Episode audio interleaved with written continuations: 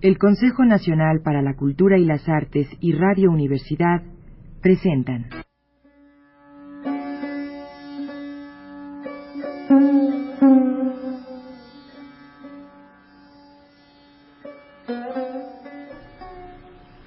Has oído reír al río, dijo Vasudeva a Siddhartha, pero no lo has oído todo. Escuchemos y verás cómo dice más cosas.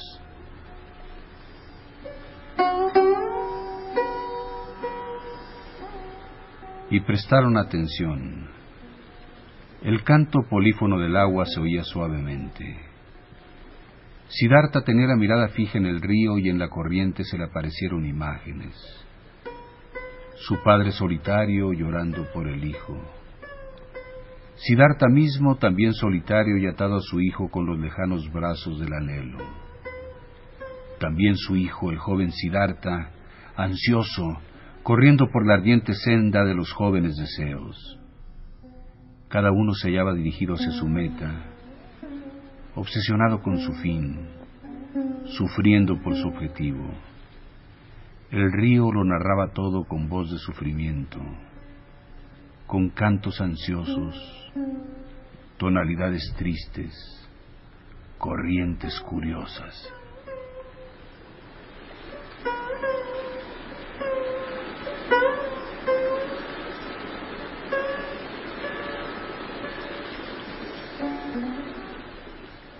La llave del tiempo.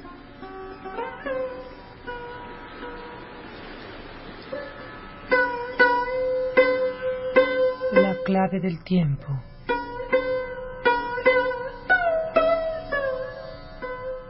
La nave del tiempo. El ave del tiempo.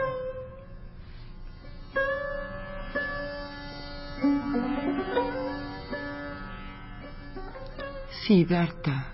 De Hermann Hesse. Dieciséisava parte.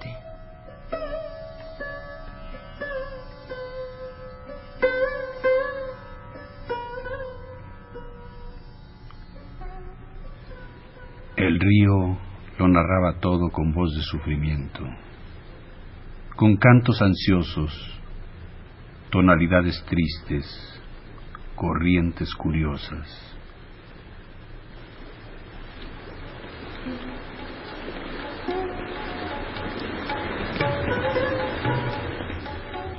¿Lo oyes? preguntó la mirada silenciosa de Vasudeva. Siddhartha negó con la cabeza. Escucha mejor, susurró Vasudeva. Siddhartha se esforzó por atender mejor. La imagen de su padre, la suya y la de su hijo se juntaban. También se le apareció la figura de Kamala, pero se deshizo. Igualmente vio la imagen de Govinda y de otros, y todas se entremezclaban y terminaban por desaparecer en el agua. Todas corrían como el río hacia su meta, ansiosos, sufriendo.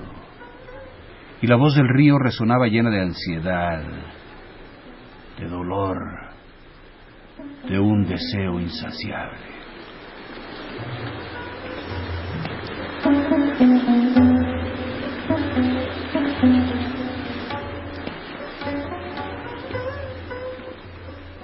Río corría hacia su meta.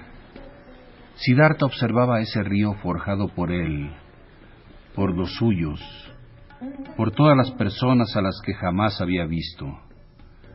Todas las corrientes de agua se deslizaban con prisa, sufriendo, hacia sus fines, y en cada meta se encontraban con otra, y llegaban a todos los objetivos y siempre seguía otro más, y el agua se convertía en vapor, subía al cielo, se transformaba en lluvia, se precipitaba desde el cielo, se convertía en fuente, en torrente, en río, y de nuevo se deslizaba corriendo hacia su próximo fin.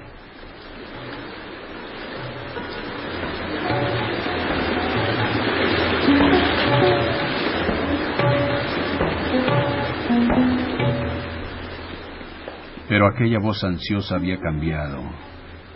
Aún sonaba con resabios de sufrimiento y ansiedad, pero a ella se le unían otras voces de alegría y sufrimiento, sonidos buenos y malos, que reían y lloraban. Cien voces, mil voces.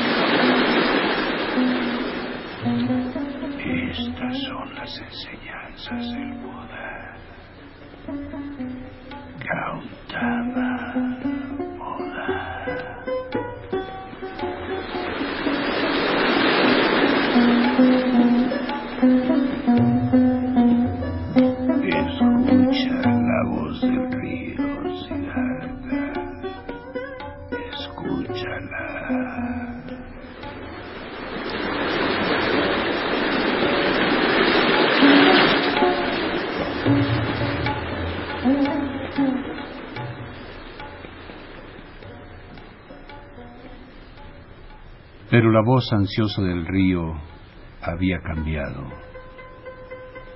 Siddhartha escuchaba. Ahora tan solo permanecía atento, totalmente entregado a esa nueva sensación, completamente vacío. Solo dedicado a asimilar se daba cuenta de que acababa de aprender a escuchar. Ya en muchas ocasiones había oído las voces, el río, pero hoy sonaban diferentes.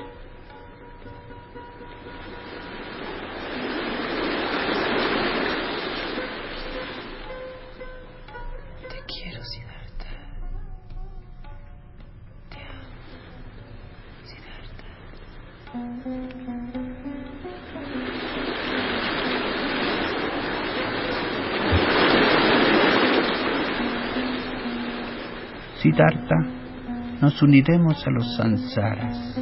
Siddhartha,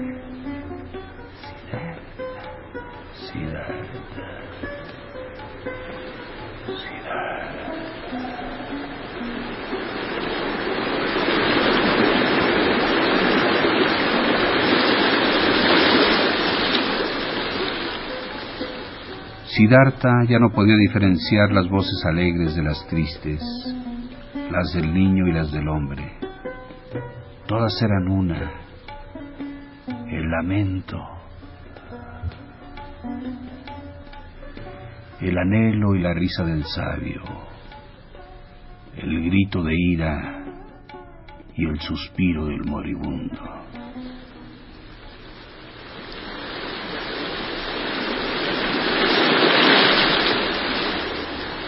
¡Maldito sea Siddhartha!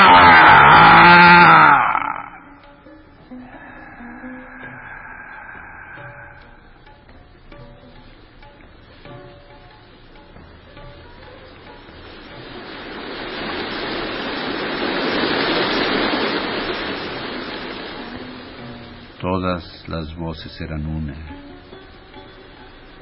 Todo permanecía estrechamente enlazado y mil veces entremezclado.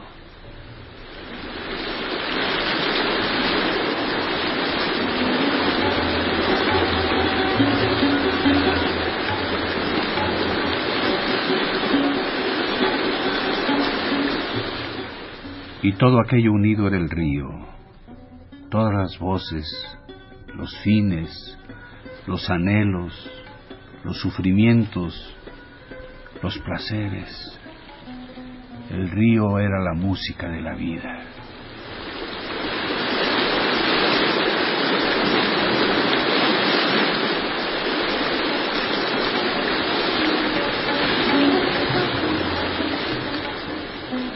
Y cuando Siddhartha escuchaba con atención al río, podía oír esa canción de mil voces.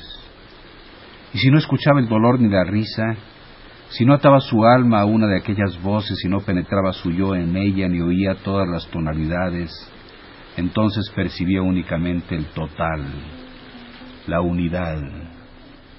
En aquel momento, la canción de mil voces consistía en una sola palabra, el Om, la perfección. Om.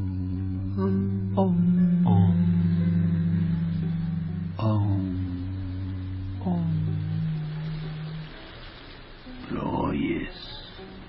Le preguntó nuevamente la mirada de Vasudeva. Su sonrisa era clara. Todas las arrugas de su vetusto rostro brillaban, como cuando el Om flota sobre todas las voces del río.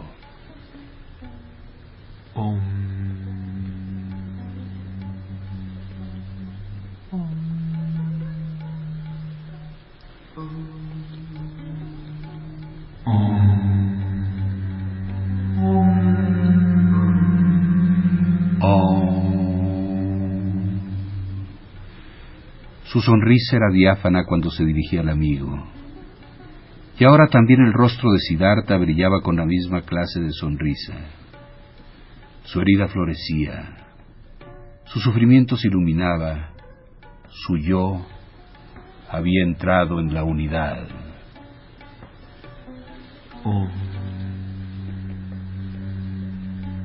En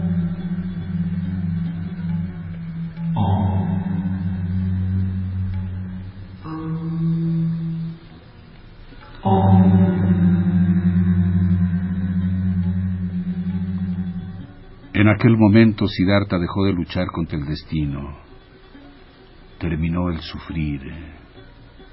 En su cara se dibujaba la serenidad que da la sabiduría, a la que ya no se opone ninguna voluntad, la que conoce toda la perfección, la que está de acuerdo con el río de los sucesos, con la corriente de la vida, lleno de igualdad de sentimientos, entregado a la corriente, perteneciente a la unidad.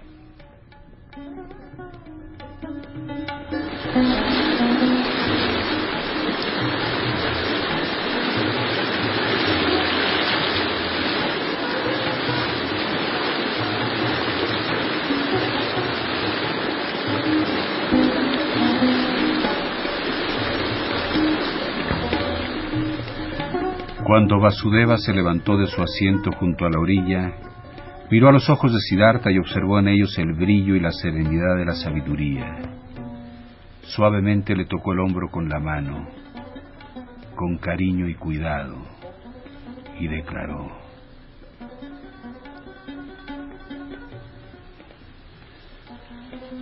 He estado esperando este momento, amigo. Ahora que ha llegado, por fin dejad que me marche. Durante mucho tiempo he aguardado. Ya he sido bastante tiempo el barquero Basudera. Adiós río. Adiós choza. Adiós Siddhartha. Siddhartha se inclinó profundamente ante Vasudeva. Lo sabía. Manifestó en voz baja. Te irás a los bosques. Me voy a los bosques. Hacia la unidad.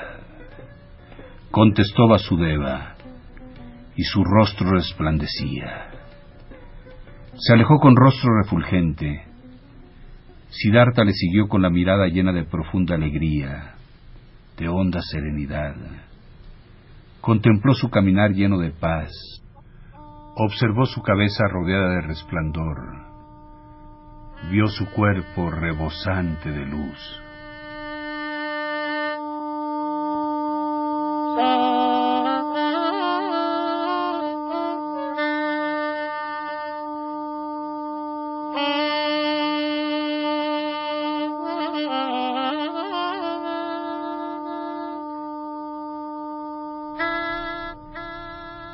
Govinda.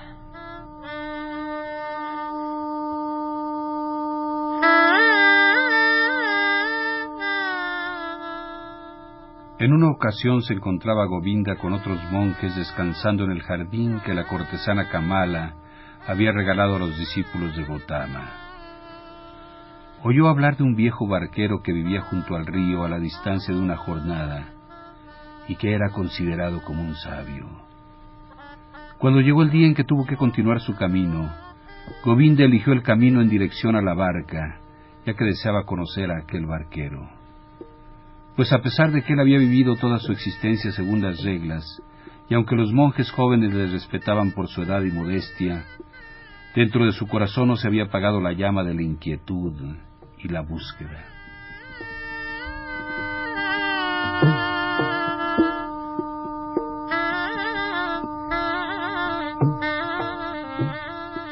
Llegó al río, rogó al viejo que le llevara al otro lado y cuando bajaron de la barca declaró, Mucho bien nos has hecho a nosotros, los monjes y peregrinos, ya que a la mayoría nos cruzaste por este río. ¿No eres tú también, barquero, uno de los que buscan el camino de la verdad? Los ojos viejos de Siddhartha sonrieron al contestar. ¿Te encuentras también tú entre los que buscan, venerable? Mas no tienes ya muchos años y llevas el hábito de los monjes de Gotama. Aunque soy viejo, repuso Govinda, no he dejado de buscar. Jamás dejaré de hacerlo. Ese parece ser mi destino. Y creo que tú también has buscado. ¿Quieres darme un consejo, venerable? Siddhartha declaró. ¿Qué podría decirte, venerable? Quizá que has buscado demasiado. Que de tanto buscar no tienes ocasión para encontrar. ¿Cómo es eso? Preguntó Govinda.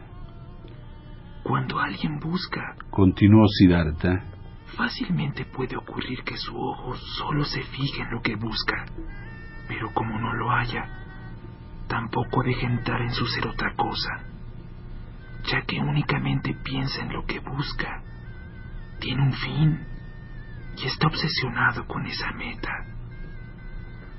Buscar significa tener un objetivo. Encontrar, sin embargo, significa estar libre, abierto, no necesitar ningún fin. Tú, venerable, quizá eres realmente uno que busca pues persiguiendo tu objetivo no ves muchas cosas que están a la vista. Todavía eh, no te comprendo muy bien, objetó Govinda. ¿Qué quieres decir? Y Siddhartha contestó. Hace tiempo, venerable, hace muchos años, que ya estuviste aquí una vez, junto a este río, y en su ribera hallaste una persona durmiendo. Entonces te sentaste a su lado para velar su sueño, pero no reconociste a la persona que dormía, Govinda. Sorprendido y como hechizado, el monje miró a los ojos del barquero. ¿Eres tú, Siddhartha? Preguntó con voz temblorosa. Tampoco esta vez te había reconocido.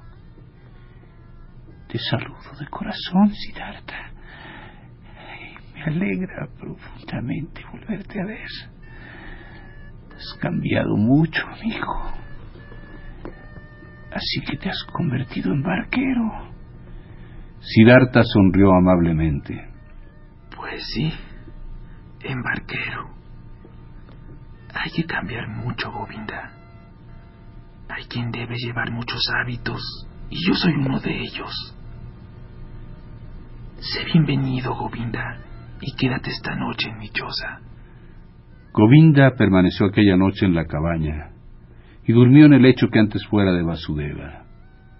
Interrogó mucho a su amigo de juventud y Siddhartha se vio obligado a contar de su vida.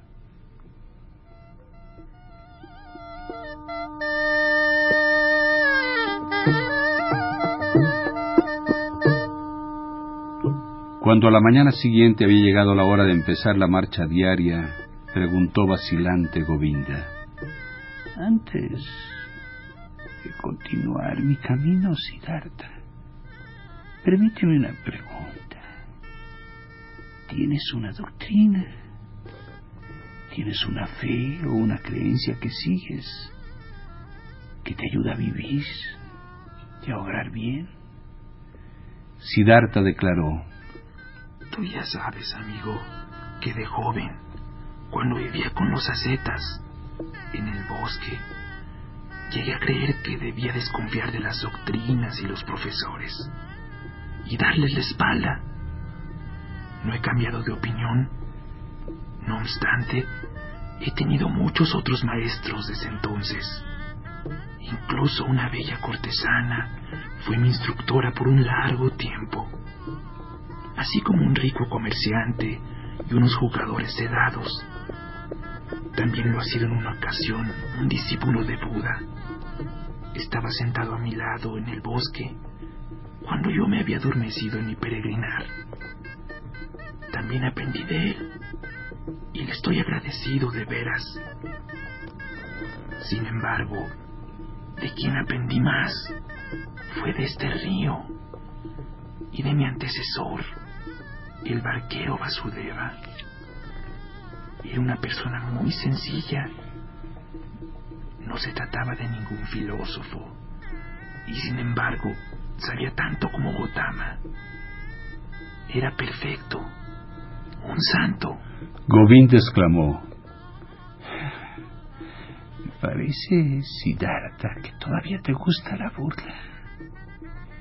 Te creo y sé que no has seguido a ningún profesor. Pero ¿acaso no has encontrado tú mismo esta doctrina con algunos razonamientos y conocimientos tuyos que te ayuden a vivir?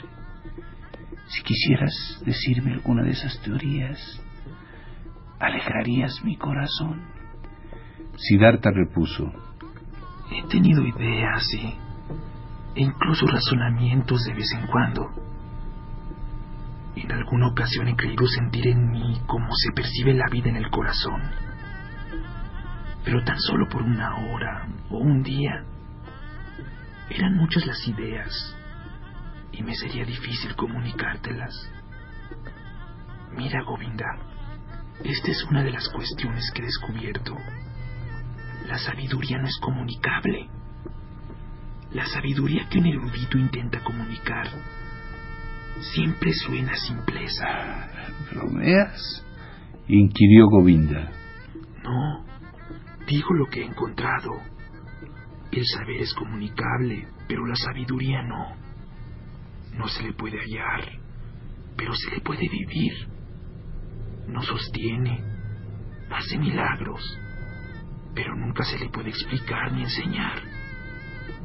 Esto era lo que ya de joven pretendía y lo que me apartó de los profesores.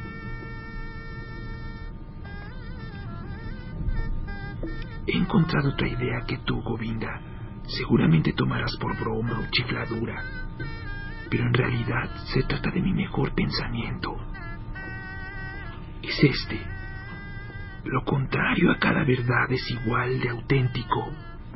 Es decir, una verdad solo se puede pronunciar y expresar con palabras y es unilateral. Y unilateral es todo lo que se puede expresar con pensamientos y declarar con palabras. Todo lo unilateral, todo lo mediocre, todo lo que carece de integridad, de redondez, de unidad.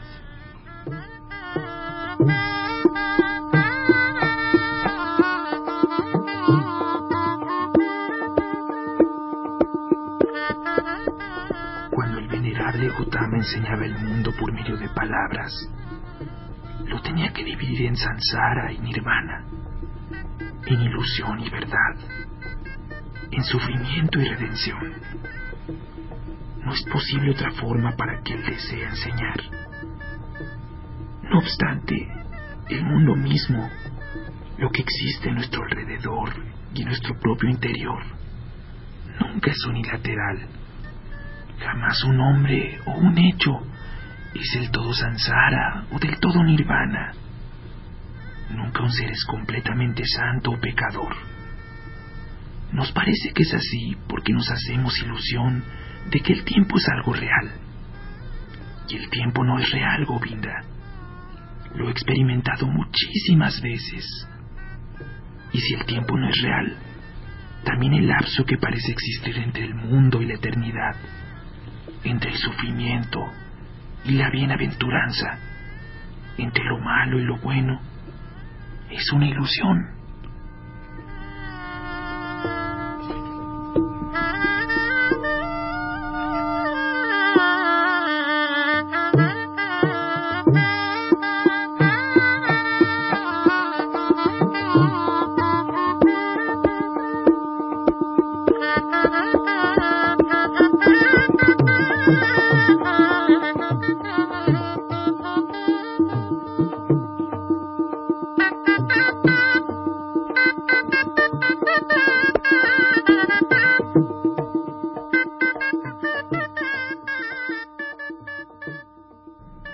Consejo Nacional para la Cultura y las Artes y Radio Universidad presentaron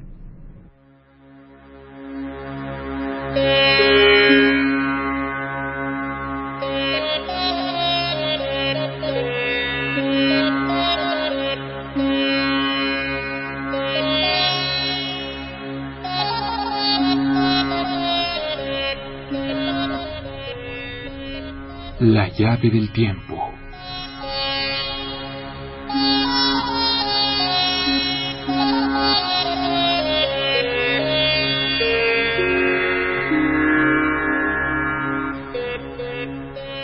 Clave del tiempo.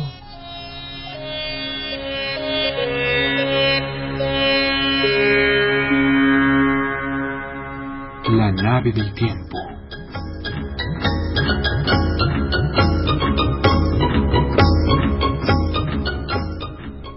El ave del tiempo.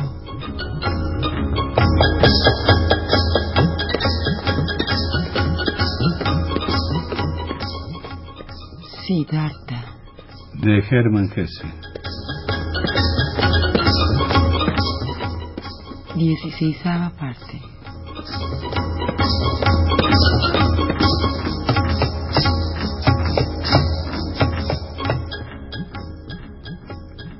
Narración, producción y dirección. Juan López Moctezuma.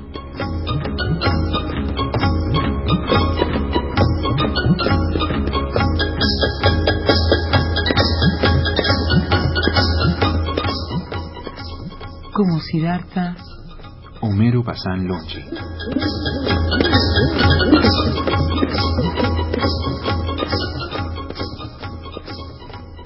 Musicalización Manuel Díaz Suástegui.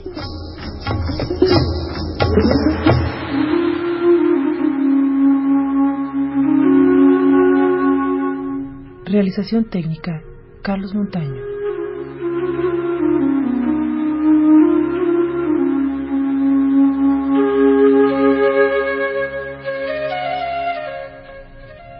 Locutoras Patricia Illades y Monserrato Reslanda.